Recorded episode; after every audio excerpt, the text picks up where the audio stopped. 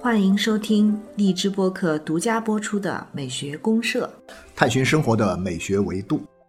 亲爱的听众朋友，大家好，我是生活美学观察家小明老师。我是可可老师，欢迎大家。啊，欢迎社员朋友。可可老师，这个万圣节刚刚过哦，对，刚刚过万圣节。西方的鬼节啊，对，西方鬼，你们家有没有人小孩来敲门要糖果呀什么的？好像好像没有，比较少。对我们中这是老外的这样一个习惯。呃，每年的这个十一月的一号是这个万圣节，然后呢，十月三十一号这天的晚上呢就是万圣夜。嗯，真正的万圣节其实大家都是在过万圣夜。对，万圣夜最热火朝天啊，过得热火朝天。十一月一号万圣节这天他可能会放假。对，但是呢，真正的这个狂欢也好啊，大家这个 妖魔鬼怪出来呀，各种各样的仪式或者说是这种闹腾的这种放飞自我的，放飞自我的，还是在这个晚上，在头一天的晚上，万圣夜。对啊，对，这个在以前我记得，在我有一年的十来年前吧，好像是，嗯，十来年前有一年，我不知道什么原因，我大概是在十月三十号、三十一号的时候，我是在这个深圳，我在这个嗯华侨城里面。结果好家伙，这个我都没想到，华侨城里面有一个很盛大的这个万圣夜的这个游行，大家全部都戴着面具啊，穿着很古怪的这种衣服啊，然后呢点着火把呀，满大街的吸血鬼啊、僵尸啊、幽灵啊，全出来了，出来了。当然你不会觉得很可怕，但是觉得很好玩啊，很热闹，很非常非常娱乐，有那个氛围，对，确实有那个氛围。像前几天咱们在广州的时候，那天晚上我正好十一月三十一号晚上，我正好那天晚上是跟朋友一块去吃饭啊，吃饭回来我就觉得唯一的有一个呃不一样的地方是什么呢？我就打不到车啊。那天晚上也有一些活动啊，对，因为后来我好不容易打到一辆车的话，那个司机跟我说，他说他刚刚在里面拉了几个鬼，那 拉了几个鬼去一个什么什么酒吧那儿去闹。呃，特别逗。他说，大家都往那个就是呃，有酒吧呀，这个人口聚集的比较多，有老外比较多的地方去那儿玩儿。对对，万圣节其实呢，它从全世界范围来讲，可能都是属于最盛大的一种鬼怪的庆祝节日。好像一般说起来，这个西方的呃宗教节日里面三大节日哈，圣诞节、感恩感恩节和万圣节。万圣节啊，这三个节日是最重要的。对，而且除了圣诞节以外，可能就是万圣节的参与度啊，包括它的这种规模呀，都是很大的。啊，对，因为它可能确实跟那个圣诞不太一样。圣诞嘛，它圣嘛，啊，它也是圣诞，它是圣诞的事，所以总觉得那个时候呢，呃，除了这个全家团圆之外，可能更多的带有一种家庭伦理的呀、宗教的呀这种氛围在里面，相对来讲比较正儿八经一点哈，正常一点，正常一点，正儿八经一点。但这个呢，就是万圣节这个时候呢，更多的可能是一种比较搞怪一点的。啊，是民间的，带有一种更狂欢的、更撒野的一种性质。是的，是的，很多人说法就是万圣节这一天，你就要释放自我了，把你的本性要暴露出来。反正没关系，因为你戴着面具嘛，反正身份是看不出来的。身份你看不出来，不知道我是谁。完了，我穿着各种各样古怪的衣服，你也真不知道我是谁。把自己打扮成各种各样的鬼，然后我就吓唬那些人啊，大家就搞搞怪。那你包括像这个小孩子们，小孩子也会去游戏啊，去敲门去要糖果吃，trick or treat 啊，trick or treat，然后不。给糖我就就捣乱啊！对对对啊，对这这特别好玩所以呢，这样一个是一个很特别的一个呃文化的一个现象。你有没有觉得万圣节的这种审美很特别？很特别，非常特别，它可以呃延伸出很多很多有趣的东西。对，应该属于暗黑系的哈。啊，暗黑系，暗黑系，但是呢，又是一种怪诞，就是暗黑后呢，它有点怪诞诡异。阴森啊，阴森，恐怖混在一起，很好，又美。对这种感觉，说实话，我觉得有一段音乐，有一首曲子是特别好配的一首曲子。哦，就是这个圣桑的这个骷髅之舞。哦，骷髅之舞又叫死亡，又叫死亡之舞，非常应景的一个曲子，非常非常应景。昨天我在找这个曲子，准备曲子的时候，哎，我就注意到好多人都在说这个曲子，就这几天。万圣节都在说这首曲子，可能平时也不爱去听，但是这个时候听呢，你觉得就是在万圣前后啊，万圣节的前后听呢，特别有感觉，对，太应景了，哎，特别应景。所以说，我们呢今天就来听听这首曲子，是这个圣桑的一首这个呃交响啊，管弦乐曲啊，是一首交响诗啊，哎，特别有名。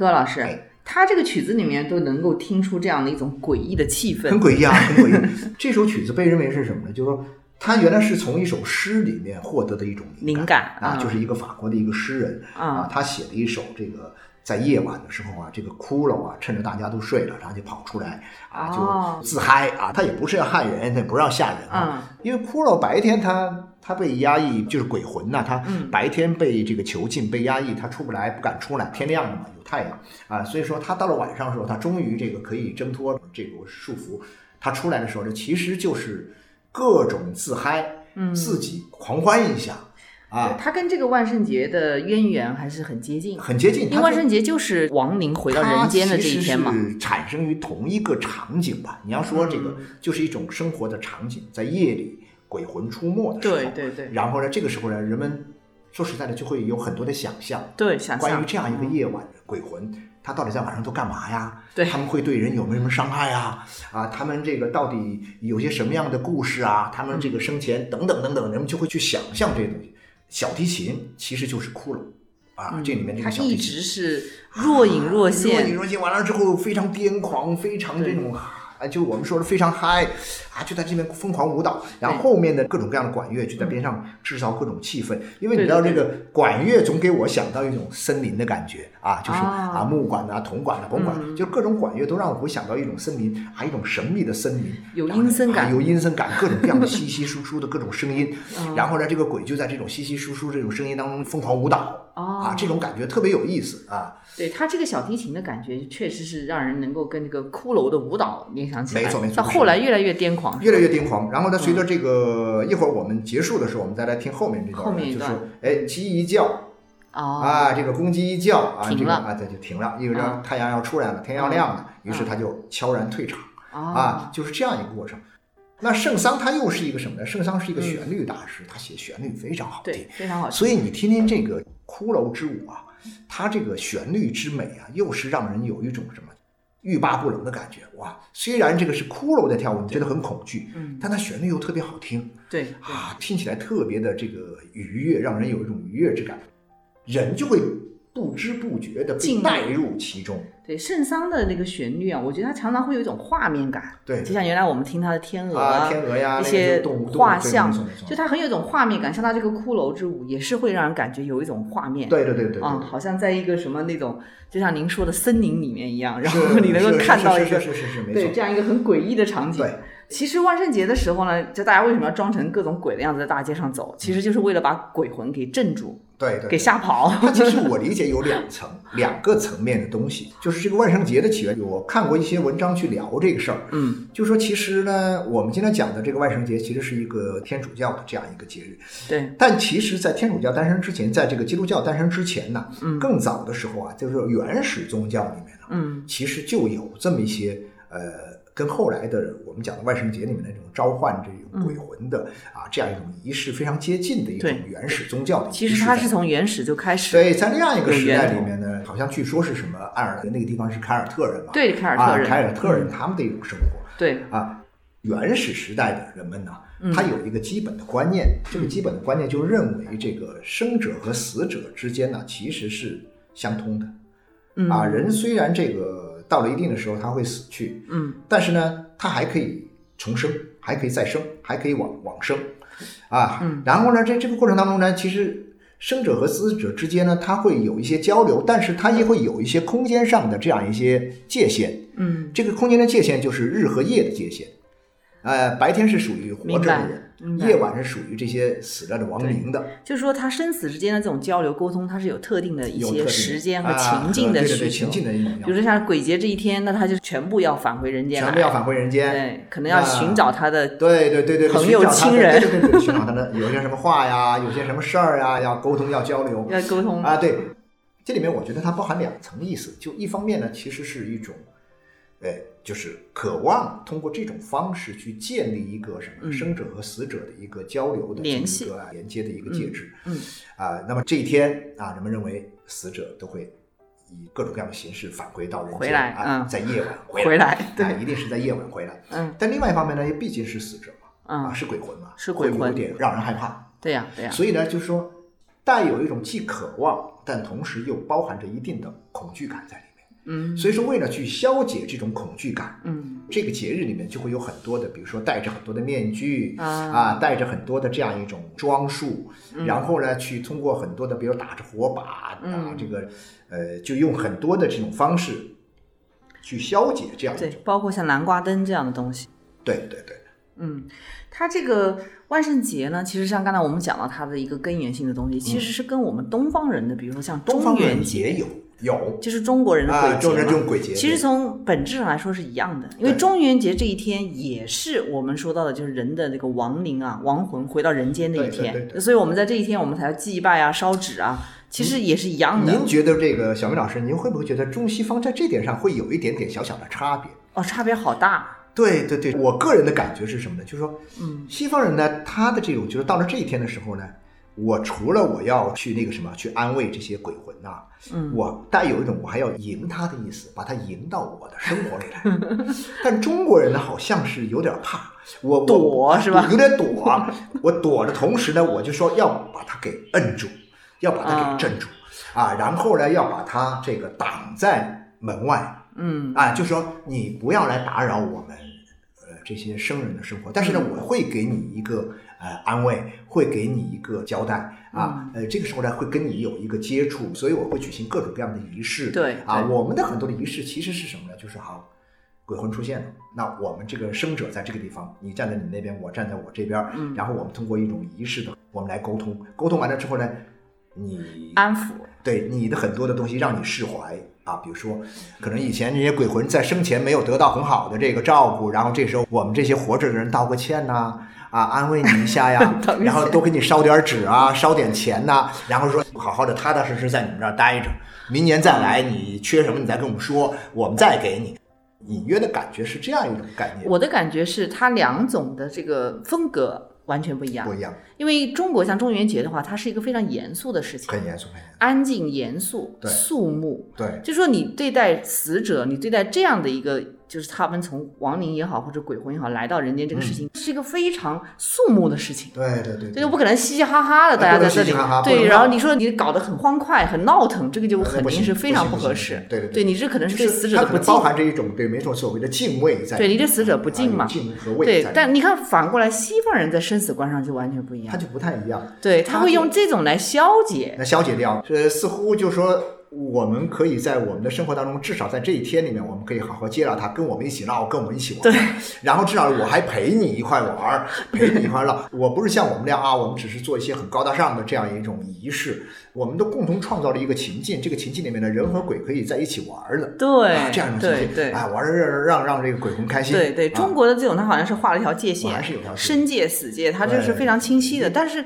西方的这种节日，你有没有发现，他有意识地想要去把这个模糊，消解和模糊中间的一种好像是森严的这种界限。对呃呃，所以我觉得这个蛮好玩的在哪里，就是说通过这样一种这个活动啊，死亡这东西好像也没那么沉没有那么沉重，那么可怕是的，啊。嗯，我觉得它主要就是能起到这这样一个作用。现在当然，我觉得说可能在包括在西方，嗯我都有这种感觉，就是说他们现在的类似于像这种宗教节日，呃，像这个圣诞节，嗯圣诞节它固然是有很强烈的浓郁的这样一种宗教的内涵在里面。但它可能重点更多的还是在一种合家欢的这样一种团圆啊这么一种氛围的这个营造上。是的，是的，啊，，然后呢，这个鬼节其实也一样，也一样鬼节呢，其实它释放出更多的一种可能性，让人们在这一天去更好的去放松。对它宗教意味都相对来说都会削弱很多。对对对，但是它这种中西方的差异啊，其实我们很难去理解的。别的不说，比如说像万圣节这种，你要是说在国内哈，嗯国内你如果看到这样一个场景，像您是在华侨城，它有个特定的情境，有那个情境啊，你反正就好像是进了一个主题公园，你在里面反正是娱乐，哎，在中国一定要在这种特定的主题公园里你面才有可能。才有可能。对你，你有没有想过，如果在日常中，你真的是在平是时在我们的是小区里面挣扎一下，那肯定大家会觉得说你这神经病。对，大家就会就会特别觉得奇怪，因为因为我自己有一个经历，就是我记得那时候刚来广州没多久，好多年前，当时有个朋友住的小区里面很多很多外国人，那天刚好去他家做客，没想到那天就是圣诞。嗯，万圣夜，万圣夜，对万圣夜，然后你知道吗？他就一个电梯嘛，小区里面我一按开电梯门，里面就是一个凶杀现场，哦，一个人浑身鲜血躺在电梯里面，我天哪！你当时是不是已经懵了都？我 我吓死了，真的是吓死了。对对对对然后，但是那一刻我一下子吓得都不晓得该怎么反应。后来听说，就是因为他在做一个万圣夜的这个、布置，对对对对对，他为此布置了很久。嗯，安排各种就是道具啊，然后到这天晚上把那个整个电梯布置成那种鲜血淋漓的样子，他自己浑身花了很多装扮。对对对对。但我后来第一反应，你知道我什么？我就想，为什么这个物管不来阻止他，不来对，因为他叫外国人不来投诉他？然后他可能外国人住的然后我就觉得他对我第一感觉就觉得他对这个公共的这种确实是会带来一些至少有一些尴尬的地方，或者中西方的那种思路啊对，对会有。但是我觉得在现在来讲的话呢，就是有一点这个商业文化的发展，使啊得这个呃西方的这种文化的东西，因为它经过一种商业的转化之后，啊相反的会变得好接受一点。嗯啊，大家觉得说啊，我在这样一个特定的语境里面，比如说你去一些这个公园。呃公园呐、主题公园里面呐、或者说你去参加一些游乐活动啊，对什么酒吧里啊，酒吧它为了吸引人气，嗯。啊，比如说有些商场它为了吸引更多的人，放很多的南瓜呀，嗯。啊，然后来搞很多的这种派对呀。啊，派对之类、小派对之类的东西，呃，去做一些小游戏什么，对。啊，然后这样呢，大家带着小孩儿来一起来玩儿的时候，啊，发糖果啊之类的啊，会告诉你你也可以怎么怎么怎么样，给你戴上个面具，你去这要糖果啊，故意在这里假装闹事儿一样，这也是一种释放天性的一种方式啊，其实就是释放天性对。的对。你想，一个成年人能花那么多的时间功夫，专门去把自己搞成那个样子，对对对对他是为什么呢？对啊、装成一个吸血鬼呀、或者搞成一个僵尸啊？其实我们以前不是经常讲这个生活美学在当代的发展，嗯，其实有一个很重要的议题是什么？就是我们如何去在我们的这样一种看似很冗长的、沉闷的乏味、沉闷的这种日常生活当中去构建各种各样的仪式，对让我们的生活变得更有意义，也更有趣味。嗯，那很多时候呢，你必须要借助传统的资源。是你如果不借助传统的资源，让你自己去想一个什么什么招，嗯你可能你想得出来，可是大家别人不认同。比如说我这个人脑洞比较大啊啊，假如说我能够想出一两招，哎呀，某个时候我不停的去做很多的仪式哈，让我们的生活充满了各种很有趣的东西。嗯但是别人一看，哟，这个是个神经病啊，是不是？因为你没有一个共同经验，没有一个传统啊。传统给我们提供了一个共同经验和一个共同经验很重要对，因为很多时候我们在生活中的一些也有很多的仪式，但很多的仪式是属于我们个人的。你就举个例子来说，你比如说啊，我这结婚十周年，我自己庆祝一下，我搞个派对，那可以啊。但很有限的，你的好朋友，你可能是关着门在家里自己做。你不可能大张旗鼓的搞到外面去说，好，我这楼道里的人，因为我这个结婚这个十周年，请你们大家那个啥，别人看说你这这个是，我就不乐意吧。但是如果是这个类似于像这种节，包括像我们中国古代的，你像什么中秋节呀、嗯元宵节呀，这个时候呢，因为是个共同的传统啊，然后延续下来，我们在这个里面，我们去装载更多的东西之后呢，哎，大家就很容易产生一种情感上的这种共鸣。对，共鸣感就会啊，特别那这个仪式它的意义就更具有普遍性嘛。啊对对对，所以讲到这个呢，其实柯老师，我其实想把这个，就比如说西方像万圣节，他所追求的这种暗黑系的审美到底是个怎么回事儿？对我们可以来掰一掰哈对。对对，OK，那稍微讲一讲，因为嗯讲到这个大的范畴来讲，其实我觉得就是一种所谓的鬼文化的一种鬼文化，啊，就是一种鬼文化。嗯，就这个东西呢，你不管怎么样，你回避不了。对。但是你看，不管是中国还是西方哈，其实鬼文化一开始给人感觉都跟美的关联性没有什么关联性，对啊但是你你会觉得恐怖啊但。是你比如我举个例子来说啊，那比如我们在讲到这个西方的这种万圣节啊，或者说是这种鬼文化的时候，嗯，你很自然会想到，比如说一种从中世纪以来就出现了一种所谓啊哥特式的这样一种确审实审美风格嗯。这种风格呢，你放到生活里面，它确实是会挺吓人的。就是哥特啊，风格。生活里面，对对对，很吓人。你包括像我以前去一些这个欧洲的教堂，哎呀，那种哥特式教堂确实会有一种阴森的，对啊，这种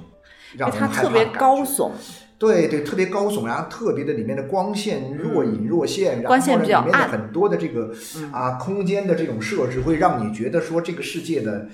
呃有很多未知的、不明的、你神秘无法把握的东西，对会让你产生一种恐惧感。对但是呢，它一旦它跟文艺的东西结合到一起，比如说嗯它跟浪漫，它到了后面，你比如说哥特风里面有很多很明显，它浪浪漫主义了从里面导出来的。对对，浪漫主义写写哥特风，你我就举个例子来，最有名的，你说像那个巴黎圣母院里面。巴黎圣母院里面的，你最后看巴黎圣母院里面，哇好家伙，这个里面巴黎圣母院那个内景啊，哎呀，恐怖的不得了。但是呢，你会觉得哇，好有吸引力。对然后呢，你甚至像那样一个钟楼怪人，你知道，这个所有的这个恐怖的，嗯哥特式的恐怖的这个故事里面，嗯一定会有一些怪人嘛，丑人怪人，丑人怪人。对然后呢，没错但这种人你会觉得哇天哪，他多美啊，他心地多善良啊，多么的美好啊，是吧？就是这种艺术化的处理之后呢，它就完全就不太一样。对哥特艺术呢，其实确实是柯老师您讲的那个梳理了一下，我觉得嗯嗯特别跟我们今天要讲的主题是关联性特别大。对对对，对，中世纪以来，它基本上就是这样一种风格。但是呢，就是它是浪漫主义基础上，主要是突出了一种神秘的、阴暗的、恐怖的东西，甚至于我们现在有些看了一些神丑的东西，跟它也是有关系都。有关系的。对对，有关系。然后它关注的是我们人类精神世界里面的一些黑暗面。对对对，我觉得是这样，确实是是我们。其实按照这个，我们讲到艺术的发展和这个审美的变迁的时候，哎，你会觉得说以前像古希腊那个时候的东西呢，它都很阳光，对，比较啊，都很阳光。面啊，光面，它是啊对太阳的渴望，对，就是有一种这个日神的精神。在对日神照耀着这个嗯。人们的这个内心的精神世界。嗯，但是呢，就是说，你光看到亮的一面，其实并不意味着暗面不存在。对对，我认为打开人的心灵的暗面呢，其实从这个叫什么文化上看是宗教打开的，对我也是这么认为的。啊我刚准备说，就是啊宗教它一定会把这个暗面打开来，哎暴露出来。暴露出来之后呢，让你去直面这个你自己。至于这个暗面它怎么去定性，那就各种宗教是不一样的。不一样比如说这个谁，基督教会认为这是一种原罪的东西原罪啊，然嗯后包括像后来这个谁。他脱离了这个宗教色彩之后，像弗洛伊德，他们嗯是把这个暗面的东西理解为一种这个人的这样一种潜意识的是来自于人的，就是你所自己不了解的另一面啊另一面。对潜意识。但是这些东西呢，其实我觉得文学艺术到了这个文艺复兴以后，到了这个特别是呃浪漫主义这个就出来之后啊，你大量看到我们人的这个啊暗面的东西，幽暗的世界。这个幽暗的世界呢，我把它理解为是什么呢？我把它理解为可能是人。我们不是说吗？嗯人和鬼在西方人认为其实是相通的。嗯但是这个通道在哪里？哦，我认为这个通道就在什么呢？就在人的这个心理的这个暗面里面。嗯这个吸血鬼也好，这些这个哥特式的这些钟楼怪人也好，嗯他们其实并不出现在我们闪亮的这个理性的眼光目光当中，嗯它出现不了，这里面出，现。浪漫主义就是反理性。它一定是当你在某一个氛围当中，我们讲到日神的这个光芒暗下去了暗淡了之后夜晚黑夜来临黑夜的幽灵开始出现的时候，嗯 你突然发现你的内心那个世界的另外一面也慢慢打开了。对，打开了之后呢，啊，你就突然发现，在这个世界里面，你可以跟鬼魂啊，跟那些东西就有一个很契合。你可你有可能会面对鬼魂，然后你有可能会面对各种你原来以为你无法面对的死亡啊、恐惧啊、黑暗啊、嗯阴森啊，嗯甚至于禁忌的东西。对对对对对，这就是暗面打开之后的一个世没错没。错没错。所以说，我认为就是说，这个他首先会有一种恐惧感，